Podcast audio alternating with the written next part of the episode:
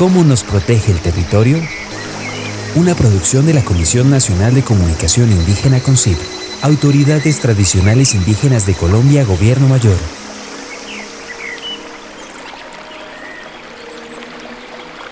Nosotros utilizamos esta agua para muchas cosas. Vea que el COVID estuvo en nuestro pueblo, pero no pudo con nosotros. ¿Por qué? Porque nosotros, el agua es natural de nosotros, no, no compramos de estas que vienen en bolsa por ahí, y sino de aquí, de aquí, raíz de aquí mismo. Nosotros no, no utilizamos agua de afuera, sino de aquí mismo, de aquí mismo.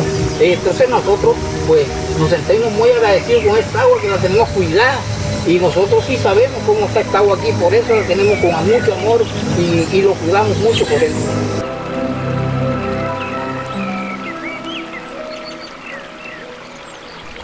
El agua es un elemento vital integrador sobre el que los seres humanos han tejido múltiples significados a través de diversos procesos históricos. De esta manera, cada grupo humano posee una cultura del agua representada por un sistema de símbolos materiales e inmateriales, que son el reflejo de la construcción social del espacio por parte de los habitantes.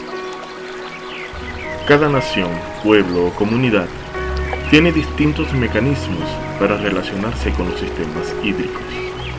Al respecto, se puede hablar de un modelo en el que los grupos humanos se adaptan al comportamiento de las aguas y otro en el que se sometan los recursos de agua a una racionalidad cultural específica.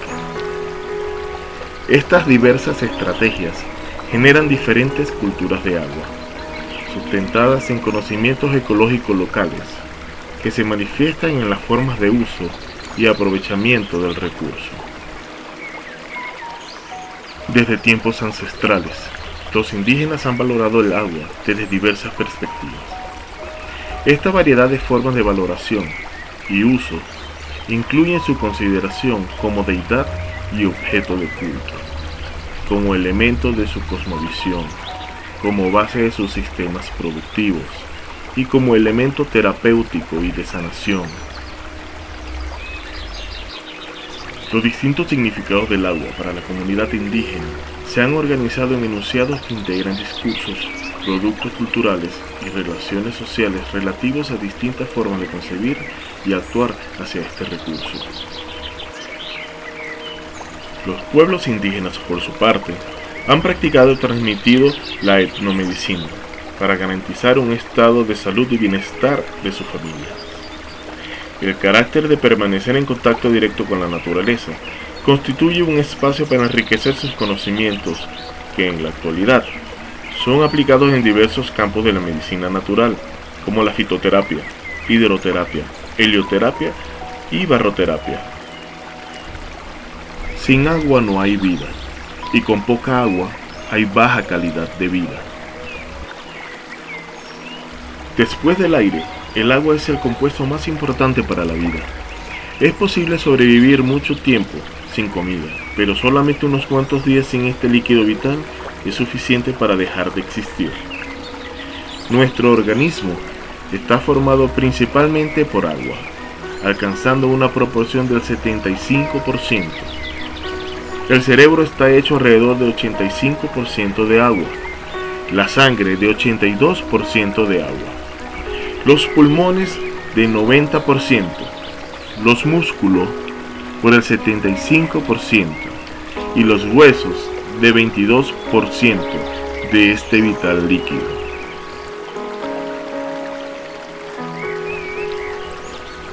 Sin el agua, el organismo humano se deteriora rápidamente en un proceso llamado deshidratación. Cuando esta deshidratación se hace crónica, causa síntomas variados o desequilibrios que llamamos enfermedades, producidos porque las señales de emergencia de nuestro cuerpo no han sido entendidas. Consumir alrededor de 2 litros de agua al día es necesario para mantener el equilibrio en la alimentación. El consumo de agua es fundamental no solo para la hidratación, sino para la prevención de enfermedades como la hipertensión, colesterol alto, exceso de peso, retención de líquidos, cálculos renales, gastritis, alergias, dolor de cabeza, estrés y depresión, entre otras. Nuestros ancestros conocían bien los beneficios del agua de manantial y la importancia que ésta tenía para la vida. Por lo tanto, su consumo es vital para mantener en condiciones óptimas el funcionamiento de los diferentes órganos. Las aguas con procedencia de manantiales suelen ser ricas en calcio, hierro, magnesio y sulfato. Esto se debe a que en el proceso de filtración del agua, ésta absorbe los minerales solubles presentes en las rocas. Estos minerales aportan multitud de beneficios para la salud. El calcio es el responsable de mantener una buena densidad ósea, es decir, el que hace que tenemos huesos fuertes. El hierro te ayuda a combatir el cansancio y el envejecimiento. Además, juega un papel fundamental en el transporte del oxígeno.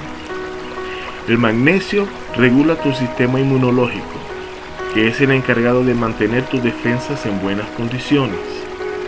El sulfato está considerado como un potente agente desintoxicante. Aparte de estos cuatro minerales, en las aguas de manantial también puedes encontrar otras sustancias de origen natural, como es el caso del zinc, el sodio, el potasio o el cloruro estos compuestos también aportan grandes beneficios para la salud humana.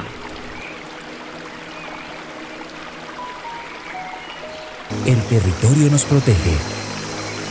Una producción de la Comisión Nacional de Comunicación Indígena CONCID, Autoridades Tradicionales Indígenas de Colombia, Gobierno Mayor.